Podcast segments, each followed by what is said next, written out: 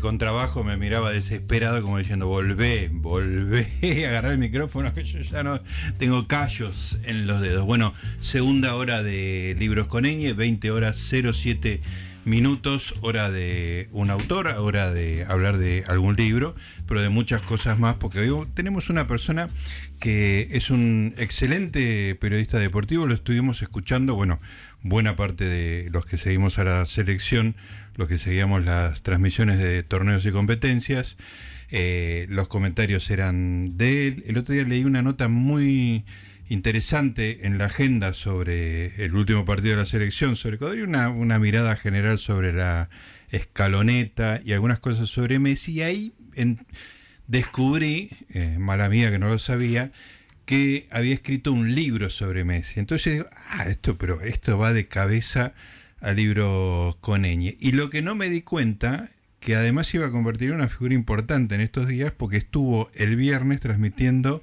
el sorteo desde Qatar.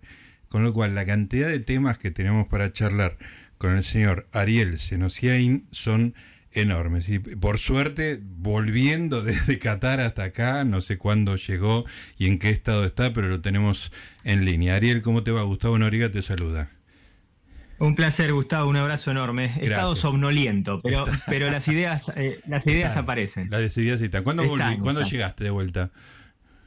Hoy, ah. hoy, un viaje desde, desde que salimos del hotel en Qatar hasta que entramos al domicilio en Buenos Aires, pasaron 36 horas. Ah, eh, pero bueno, pero bueno, una experiencia este, hermosa como se suponía que iba, que iba a suceder. Escúchame, Ariel, y, tampoco fuiste mucho antes, o sea que hiciste dos viajes de, de día y medio, no sé, en, cinco días, no sé cuánto habrá sido.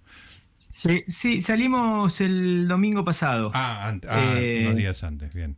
Sí, tuvimos, tuvimos. Llegamos el lunes tarde allá. Eh, bueno, completos, estuvimos cuatro días en, en Doha. Este, una ciudad que, bueno, aquel que a quien le gusten las ciudades con edificios, este, Doha le va a encantar. Claro. Exacto. Eh, que le recomiendo ahorrar e ir a Doha. Al que le gusta un poco de vida eh, silvestre y natural, que tenga otros planes, ¿no? Porque hasta incluso eh, bueno, salvo el desierto, ¿no? Que está como está desde hace, hace años, debo reconocer, claro, debo reconocer que allí no fui, entonces mi visión o mi análisis sobre Doha termina siendo parcial y un poco injusta, pero hasta la playa, que también la vimos de lejos, también tiene su tono artificial. Bueno, es una, es una ciudad inventada, ¿no? Este, y aún así lo que me sorprendió es que es una, una, una ciudad eh, una obra en construcción enorme, porque cada dos, tres manzanas hay algo que se está haciendo. Es muy impresionante eso, ¿no? De repente un lugar tiene petróleo, hay un ingreso de plata descomunal y se crea una cosa de la nada, ¿no? Todas esas fotos que nosotros vemos, esas playas con, con, dibujos, ¿no? Las construcciones arman dibujos en, en la costa, es muy este, deslumbrante muy extraño también. Después hay costumbres muy distintas que también deben ser este, medio impactantes. Pero en términos eh, futbolísticos eh, hay cosas interesantes en, en, la característica que esta vez, digamos, no hay sedes que están muy lejos una de otra como en otros mundiales, que te tenías que ir de un estado de Estados Unidos a otro o de un país a otro como Japón, Corea, o sea, es, es una de las novedades de este mundial, ¿no? Es un, es un mundial con formato de juego olímpico. Eh, que es, claro. Bueno, se sabe que se sabe que los juegos son en ciudades y, los mundiales son en países, ¿no? Más allá que los juegos, luego en, para algunas disciplinas, este, bueno, obviamente las de las de mar, las de aguas abiertas, incluso fútbol a veces por un tema de estadios, se termina haciendo en ciudades eh, adyacentes, pero es, es Beijing, es Londres, es Río de Janeiro, es Tokio, y bueno, este, en contrapartida es, es Rusia, es Brasil, y encima venimos, claro, de dos mundiales en países de dimensiones infernales, ¿no? Eh, como, como Brasil y Rusia. Yo recuerdo hacer partidos de Argentina en el mundial pasado y tomarme avión eh, aviones de, larga duración, de dos, tres horas, para ir de una sede a la otra. y hoy vas en el, El de Qatar vas en metro, en 40 minutos llegas a la cancha, a la otra cancha. Qué, qué impresionante eso. Bueno, le, le saca algo de, Sobre todo el periodista deportivo, me imagino que le saca mucha atención, ¿no? Porque este, esos desplazamientos dentro de un dentro de una de la primera ronda, por ejemplo, que tengas que cambiar de ciudad es como una pesadilla, ¿no? Sí, le saca cansancio, ¿sabes? Yo, eh, yo me acuerdo la, una Copa América del 2016 eh, que se fue que fue en Estados Unidos. Yo no conocía Estados Unidos y, y mm, Argentina jugó creo que el segundo partido del grupo en, Chicago. Sí. Eh, entonces eh, yo comentaba ya la selección argentina, entonces fuimos, fuimos a Chicago y estuve de reloj tres horas y hasta que arrancó, o sea, tres horas en el centro, caminando, conociéndola, enamorándome de Chicago, hasta que me tuve que ir a la transmisión. Y terminó la transmisión, fuimos a cenar y pasamos por el hotel a buscar la valija y de ahí nos fuimos al aeropuerto. Y dije, ¿yo puedo, puedo decir que conocí Chicago? ¿Puedo decir que me encantó Chicago? Habiendo estado seis horas en el estadio y tres horas caminando y no, este, bueno, esto será distinto. Y aún así, digo, no fui al desierto y no fui a la playa. Creo, creo ya conocer a Doha, porque no hay muchos más atractivos. No te queda mucho por conocer de Doha tampoco, entonces. Y mirar para arriba para ver otro edificio en alguna otra zona de las que no fui. Claro.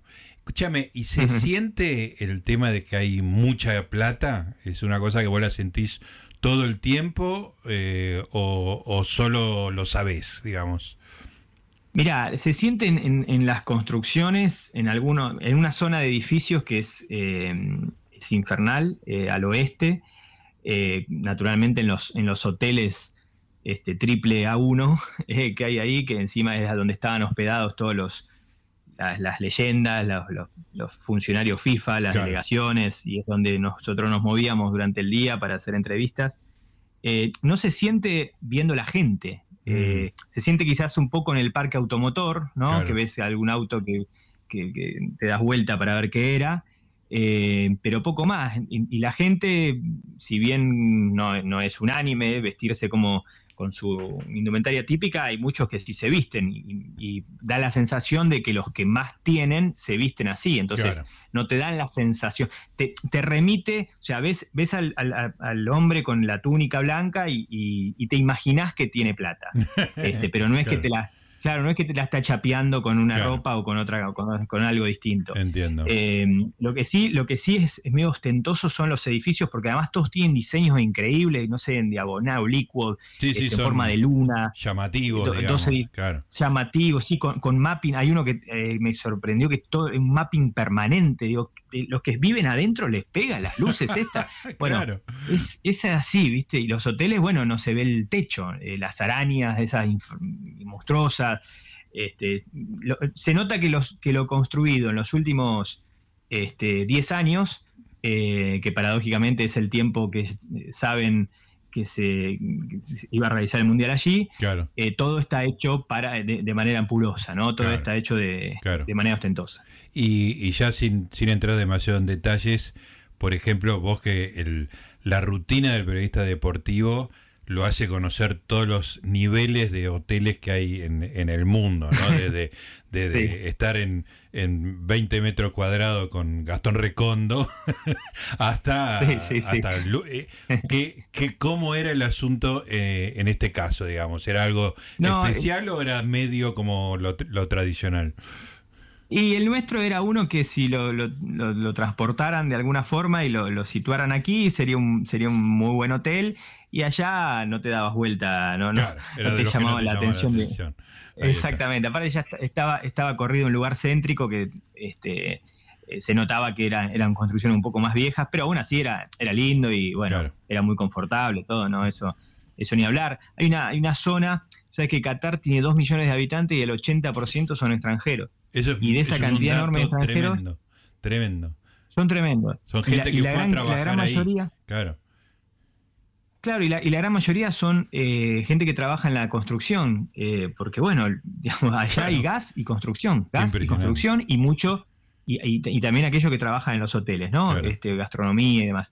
Pero y los que trabajan en la, en la construcción, yo decía, ¿en qué parte viven? ¿No? Porque sin, sin caer en estigmatización y nada, bueno, no sé, se suponía que no vivían en, esas, en esa este, zona tremenda.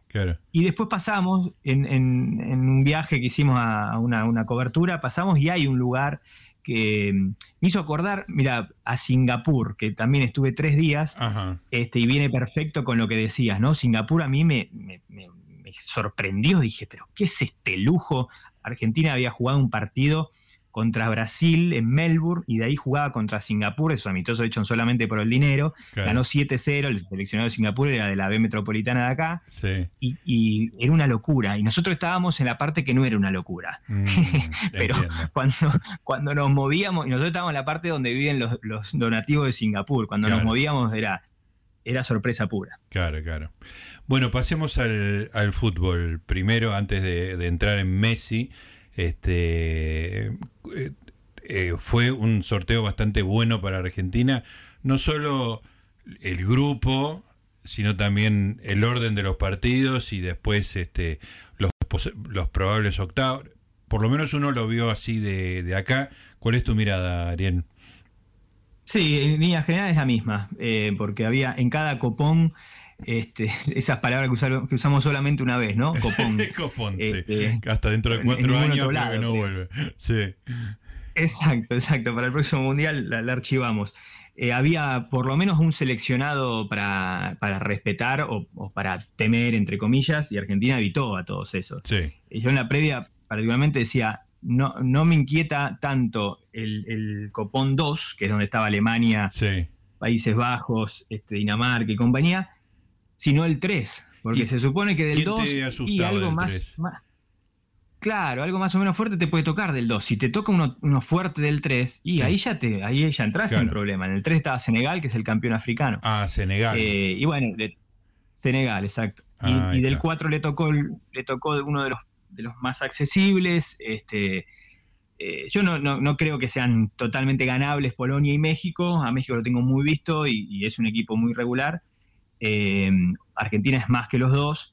Eh, pero bueno, ya no, sería la primera vez ¿no? que por ir demasiado confiados el fútbol te pegue un cachetazo. Sí, recordemos que abrimos un mundial con Islandia y no le pudimos ganar, ¿no? Con, con Messi en la cancha. Claro. Y hoy Islandia está Hoy Islandia tiene un récord negativo tremendo con jugadores. La, mira, la noticia que, existe sobre el seleccionado islandés es que tiene sus tres principales jugadores denunciados por abuso sexual, cada uno en causas distintas. Sí, sí.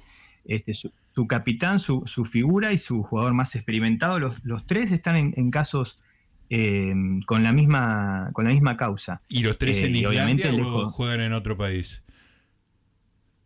Juegan en distintos países, ah, los tres. Eh, ah, juegan en distintos países. De hecho, sí, sí, sí, increíble. De hecho, uno juega en Inglaterra y ese, ese caso fue muy, este, muy fuerte. En, un, en, una, en, un, en uno o dos, dos meses que hubo muchos casos así. En Inglaterra sí hubo muchos, claro, sí, sí, muchas denuncias. Exacto. Bueno, uno de ellos era, era, uno, era uno de los islandeses más conocidos. Claro, mira, no, no había hecho la relación. Escúchame, eh, eh, estuve leyendo eh, tu libro, eh, Messi tiene tachado incompleto, es este, ¿cómo es el título? ¿El jugador completo? El, el, genio incompleto y ahora sería el genio. Claro. Tachado in. Sí, in, porque es una, es una actualización, es un libro que, bueno, la, pandemia, entre otras cosas, lo que se llevó puesta fue una, una parte de, lamentablemente, la industria editorial, ¿no? Que sufrió muchísimo en, en el 2020. Eh, costaba mucho sacar, bueno, sabrás vos más que cualquiera, que sacaba, costaba mucho ver, ver este, títulos nuevos en la calle.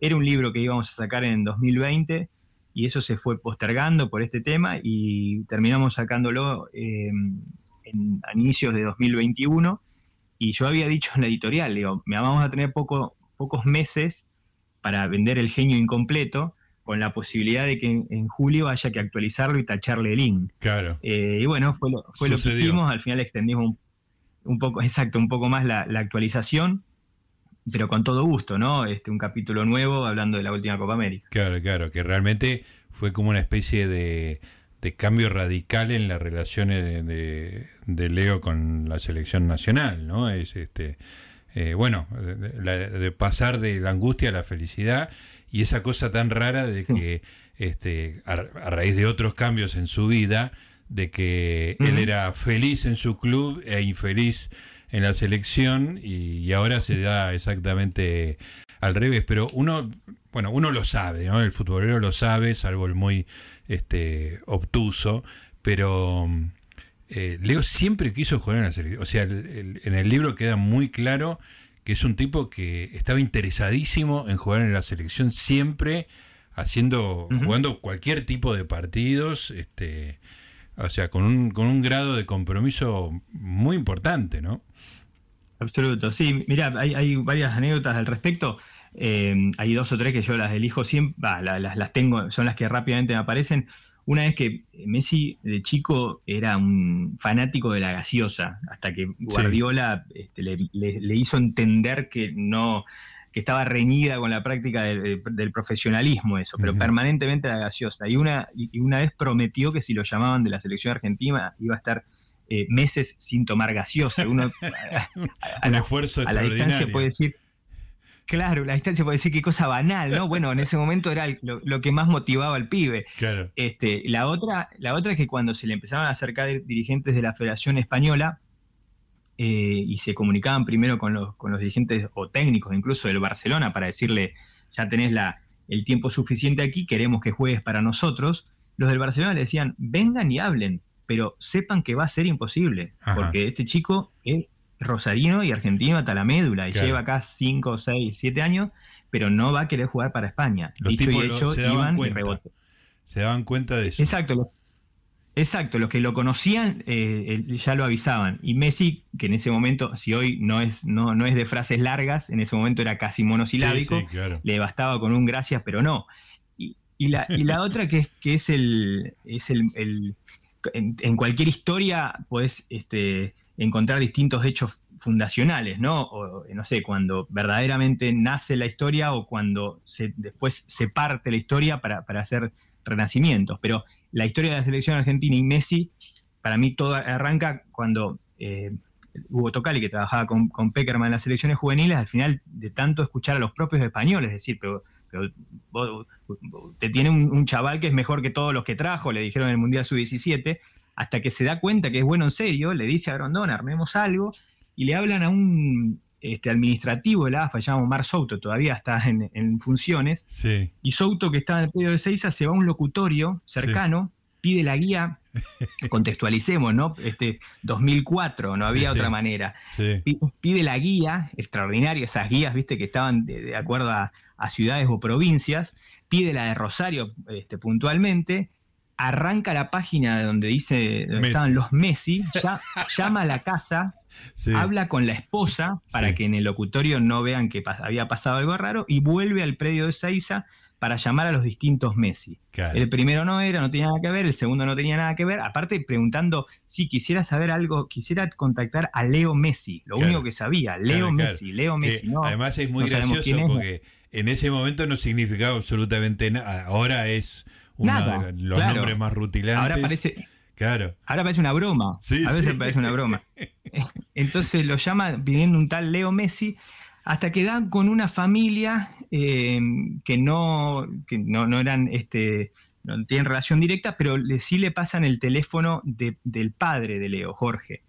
Y entonces eh, Omar Souto, el administrativo de la AFA, llama a Jorge Messi y le dice, eh, ¿usted es el papá de, de Leo Messi? Sí, me alegro de haberlo contactado. Mire, lo llamo de la AFA, nosotros quisiéramos que, juegue para, la selección argentina, nos encantaría que, su hijo Leonardo juegue para nosotros. Y, claro.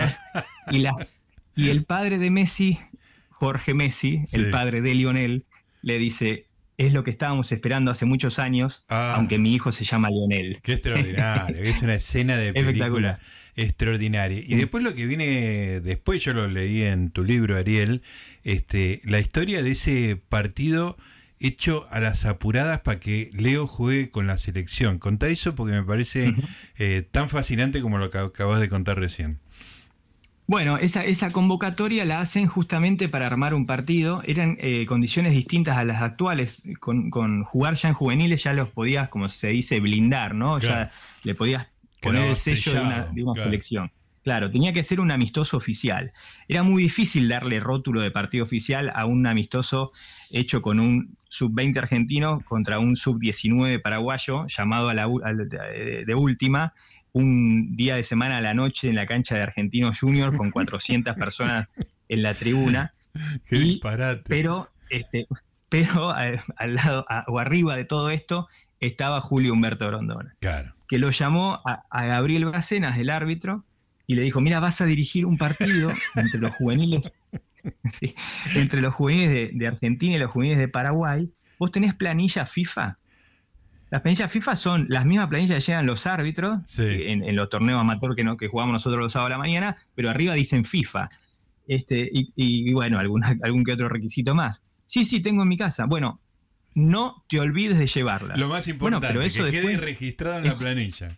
Exacto. Podés no llevar las tarjetas, pero llevar la planilla. claro. a lo que Brasil, a lo que le dice, es insuficiente lo que, yo lleve la planilla FIFA para darle carácter de partido oficial. Y Grondona dice, yo de eso me encargo, vos llevás la planilla FIFA. Para el resto está Julio Humberto Grondona. Extraordinario. Exactamente. y, y, lleva la planilla FIFA Em, Argentina eh, eh, le gana ese partido 8-0 a Paraguay.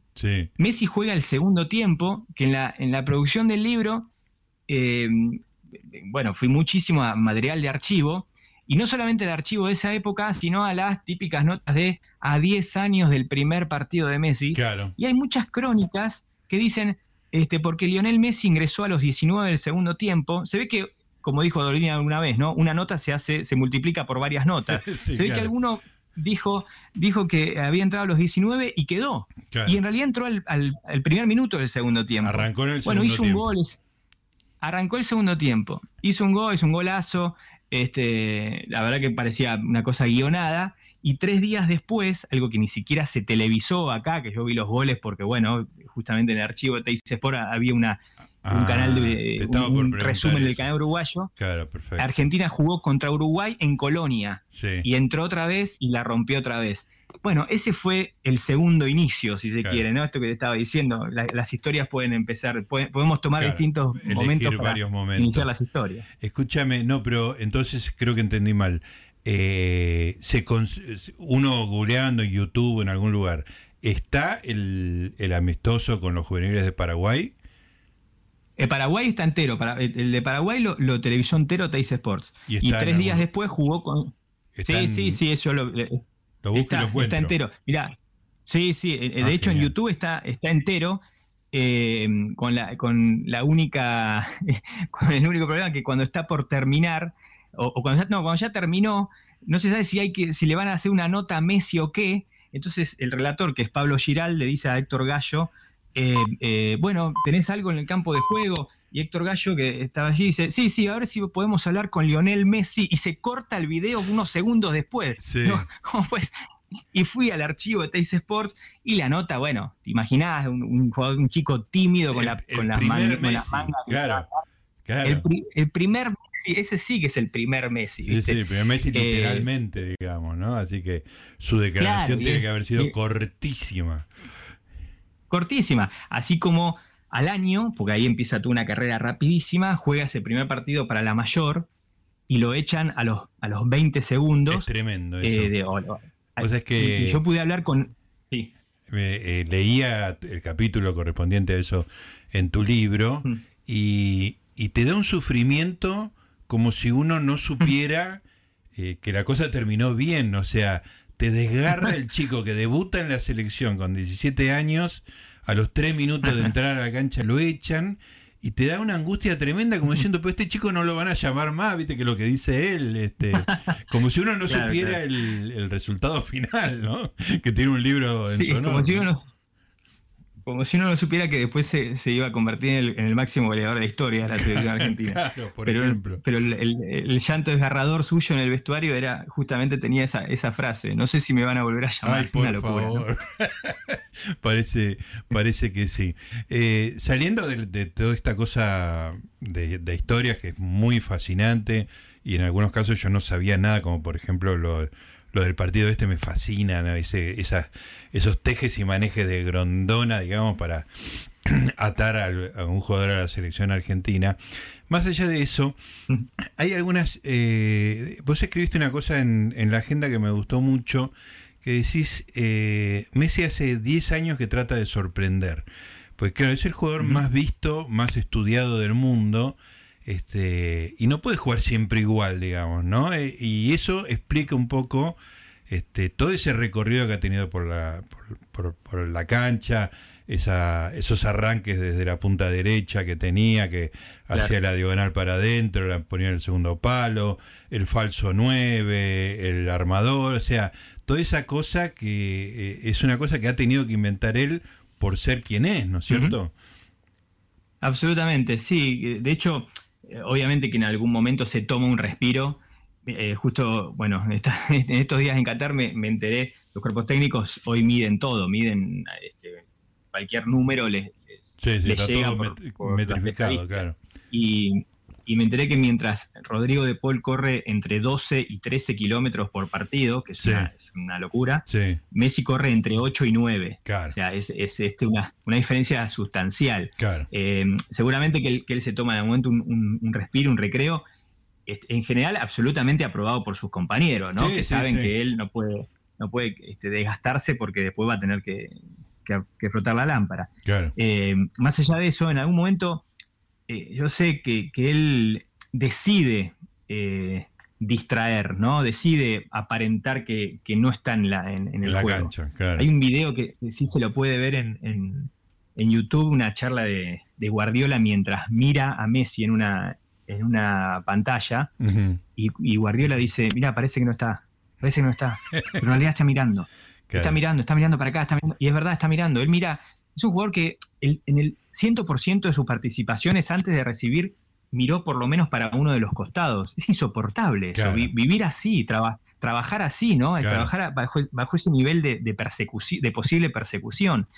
Y, bueno, sí, se tuvo que reinventar y varias veces se tuvo que reinventar. Entonces, ahora es lógico que, en París este, hayan esperado o estén esperando una, mejor versión de él, que no, ha sido una, visión, una versión en general discreta, pero por otro lado quizás estaban esperando que, hiciera 60 eh, goles en la temporada o 50 goles en la temporada y ya no los va a hacer porque además juega, juega de otra cosa. Él juega hoy más al compañero, digamos, el PSG es un, es un equipo que juega para Mbappé. Claro. Permanentemente Los, los equipos que tuvieron a Messi jugaron para Messi. Claro, sí, esta es una situación totalmente nueva, ¿no? Vos sabés que este, en cualquier situación le pegás largo para la izquierda y Mbappé llega, digamos, ¿no? Y te da oxígeno. Y claro, sí, sí, es distinto.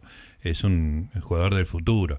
Pero lo que es increíble de, Leo es este, no que ahora no pueda hacer 60 eh, goles, sino que hizo 60 o 50 o 40 goles durante 14 años, ¿no?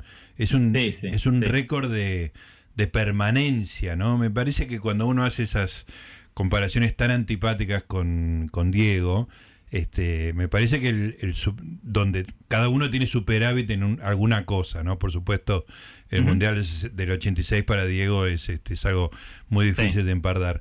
Pero me parece que en el, en el debe, en el haber de, Leo, está esa regularidad única. En el, no, no, no, no, recuerdo a nadie que tenga una regularidad tan impresionante, ¿no? Sí, sí, bueno, sí, el, el bimestre junio-julio 86 no se puede comparar con, con ningún otro, no, sé si con algún deportista, no sé, con el mejor Jordan. Este, pero, y, yo, y, más allá de eso, Diego después lo superó en todo lo relacionado a, lo, a, a la épica, a la narrativa. Este, al, querer creer, ¿no? Porque también algunas cosas de Maradona siempre quisimos creer. Quisimos creer que fue siempre un rebelde sin causa. Bueno, no sé si fue siempre un rebelde sin causa. Se ha sacado fotos que no lo definen como un rebelde absoluto. Eh, eh, pero bueno, él, tenía esa personalidad tan armada. Y, Messi por el contrario, ¿no? Este, los suyos son los números. Es más, hasta, hasta en el juego, es una persona que no simula, que no tira un lujo, es muy difícil, que él solamente tira lujo si es efectivo. Claro. Que le eh, resuelve la situación. Exacto. Hmm. Si, lo saca del laberinto. Si, si no, bueno, la, toca como la toca cualquiera, con más precisión, pero con el borde interno. Eh, hay una diferencia absoluta entre Neymar, que tira el lujo por las dudas, y, Messi, que tira el lujo solamente si hace falta. ¿viste? en ese sentido son como, como son tan opuestos que son complementarios. Eh, y, bueno, los números, pensá que en un año, en el 2012, esa temporada hizo 90 goles, 92 goles, una, cosa, una cifra absurda, que ni siquiera este Lewandowski pudo llegar. disparate, Y, creo que irrepetible. Digo creo porque siempre después te aparece una, no sé, uno, uno, más fuerte, pero no sé cómo se hará para llegar a ese número. Claro. Eh, sí creo que la, en la diferencia, en la comparación Maradona-Messi, en los dos está, está expuesta eh, cierta argentinidad, ¿no? La, la, crianza de Diego en, Villa, en barrios humildes, y jugar en Potrero, y la crianza de, Leo en, el, exilio, ¿no? Porque, bueno, en los últimos 25 años hemos sufrido varios exilios económicos, y uno de ellos, si bien Messi viajó porque tenía un contrato, porque lo esperaba un futuro, eh, bueno, viajó al, mismo país donde viajan tanto. Claro, claro, sí, sí, tal cual, está, está muy bien representado. ¿Cómo nos quedan unos pocos minutos, pero no puedo dejar de, preguntarte, eh, no por estos 14, 15 años de maravilla que hemos vivido con Leo, sino los próximos. ¿Qué imaginás más mm. allá de la circunstancia Paris Saint Germain, que por ahí no fue la mejor elección que pudo haber hecho, un equipo que no, tiene una liga atractiva, que se juega todo mm. a la Champions y que en la Champions puedes quedar como le pasó este, te toca una final en octavos y quedas afuera porque sí. Este, Más allá de eso, digamos, ¿qué, qué puede pasar en, dos sentidos? Eh, voy a tratar de ser prolijo. ¿Qué va a pasar con Leo en la cancha, digamos? ¿De, ¿Cómo lo imaginás? ¿Puede llegar a terminar jugando, no sé, de cinco, parado en el medio, este, repartiendo juego, eh, en el fondo, digamos? Eh, ¿qué, ¿qué, imaginás? Y, segunda pregunta, digamos, relacionada con esta, ¿dónde? ¿En la MLS, en Estados Unidos, en Rosario, en China? Eh, ¿qué, qué, imaginás? Yo creo que, en Estados Unidos eh, un año va a jugar. va a jugar en un Ojalá que sea. Me parece, es más, es más una. tengo algo de información, pero es más que nada la, la intuición, ¿viste? Em, él quiere, él quiere ganar una Champions más, por eso se fue al PSG. Em, y, por eso en realidad también quería irse al City. a ver, habría que diferenciar, ¿no? Al City quería irse para ganar una Champions, ¿te acordás en aquel momento del Burofax, cuando al final no, decidió no hacer el juicio a Barcelona? Sí. Y ahora se fue al PSG, primero porque no tenía muchas alternativas, segundo porque faltaba poco tiempo y tercero porque recibió, el, dijo, me, pensó, sintió, no sé si llegó a pensarlo, sintió, se estaba yendo de la ciudad de, gran parte de su vida y tenía como posible eh, destino, un lugar donde lo esperaba Di María, lo esperaba Paredes, lo esperaba Neymar, donde Mbappé le había mandado Había una comodidad humana, ¿no? Claro, una, una semicontención para él, no para su familia, lo cual lo, complicó en los primeros días. Eh, creo que en Estados Unidos él tiene, tiene no, no la decisión tomada, pero sí la idea de, probar eh, o de retirarse allá. Y Ah, ya le ofrecieron renovar un año en PSG, él no, no, no dijo ni sí ni no, no imagino que renueve un año, es decir, él tiene hasta mediados de 2023, todavía, él tiene contrato en PSG, habría que ver cómo, cómo se reformula PSG para, para que él sí, para que él vuelva, para que, sea él se remotive, ¿no? Claro, sí, sí. Y sí, él hoy, hoy está, hoy es un jornalero, jornalero bastante, bastante bien pago, ¿no? Por cierto, pero jornalero al fin. Y la, y la, y, la, última mutación, ah, perdón, y, con, respecto a si, si lo podemos imaginar en, en, Newell, porque sería Newell, yo creo que mucho va a tener que ver el, Mundial. Mm, eh, claro. Quizás ya, con esta Copa América él, y con, y con otros, otros momentos él ya se sintió muy querido. Sí. Eh, y eso quizás sea un, un, elemento o un estímulo para jugar unos meses acá. Claro. Eh, este, pero bueno, si, si, lo cerrara con un, si cerrara un gran mundial, creo que ahí sí podría haber un, semestre, no sé si llegara a ser un año, ¿no? Un semestre. Y después la mutación futbolística, yo muchas veces pienso que se va a tirar cada vez más atrás, pero por otro lado digo, él es tan competitivo que, que, no sé cuánto atrás, ¿no? No va a ser Mateus que va a terminar de libro, ¿viste? Claro, claro. El arco tiene que estar cerca del arco, claro. Y algo, por lo menos para que para dar el pase gol. Este, quizás sí jugar más cerca del 5. Hoy, está, hoy está jugando, está jugando ahí. Pero mm, él lo que va, lo que va a tener siempre es eh, el arranque, ¿no? Antes el arranque le duraba, era el arranque más 25 metros o más 30 este, después fue un arranque más 15 y hoy es un arranque más 5. Claro. Él, tiene, él se saca encima el primero y la tiene que tocar. Porque ya el segundo le, viene de atrás embalado y él con la pelota obviamente va a correr más lento que el que viene con envión. Eh, yo creo que eso no, lo va a perder, por lo cual no este, termino creyendo que, va, a seguir jugando donde está, donde juega ahora, pisando menos el área. Sí, sí, sí. Suena súper suena razonable y haciendo jugar más de lo que él, eh, más de lo que jugará él, ¿no? Claro, está muy bien. Bueno, Ariel, eh, me quedaría una hora más, pero el programa tiene, tengo otras cosas que hacer en el programa y el programa termina dentro de un ratito. Un placer enorme hablar con vos, ¿eh? El mío, el mío, el mío, un gustazo enorme cuando me lo mandaste. No te respondí rápido porque estaba en un desborde absoluto, este, viendo edificios y viendo a ver cómo entrevistábamos a En un momento cuando tardaba la respuesta digo, ah, este se está yendo a Qatar, seguro. Claro, ya no, pero, pero apenas, no, pero apenas supe me, me, me, encantó la idea. Me encantó la idea, la verdad que me encanta me, encanta todo lo que haces en distintas plataformas, este, hasta incluso en, en, las nuevas, en las últimas. Buenísimo. Así que era, era un gustazo hablar con vos. Un, gran abrazo y te seguimos escuchando en tus muy buenos comentarios. Un, abrazo, Ariel. Lo mismo, Gustavo. Abrazo enorme. Ahí estaba Ariel Senosiain, ¿eh? uno de los mejores comentaristas argentinos y autor de un libro sobre Messi.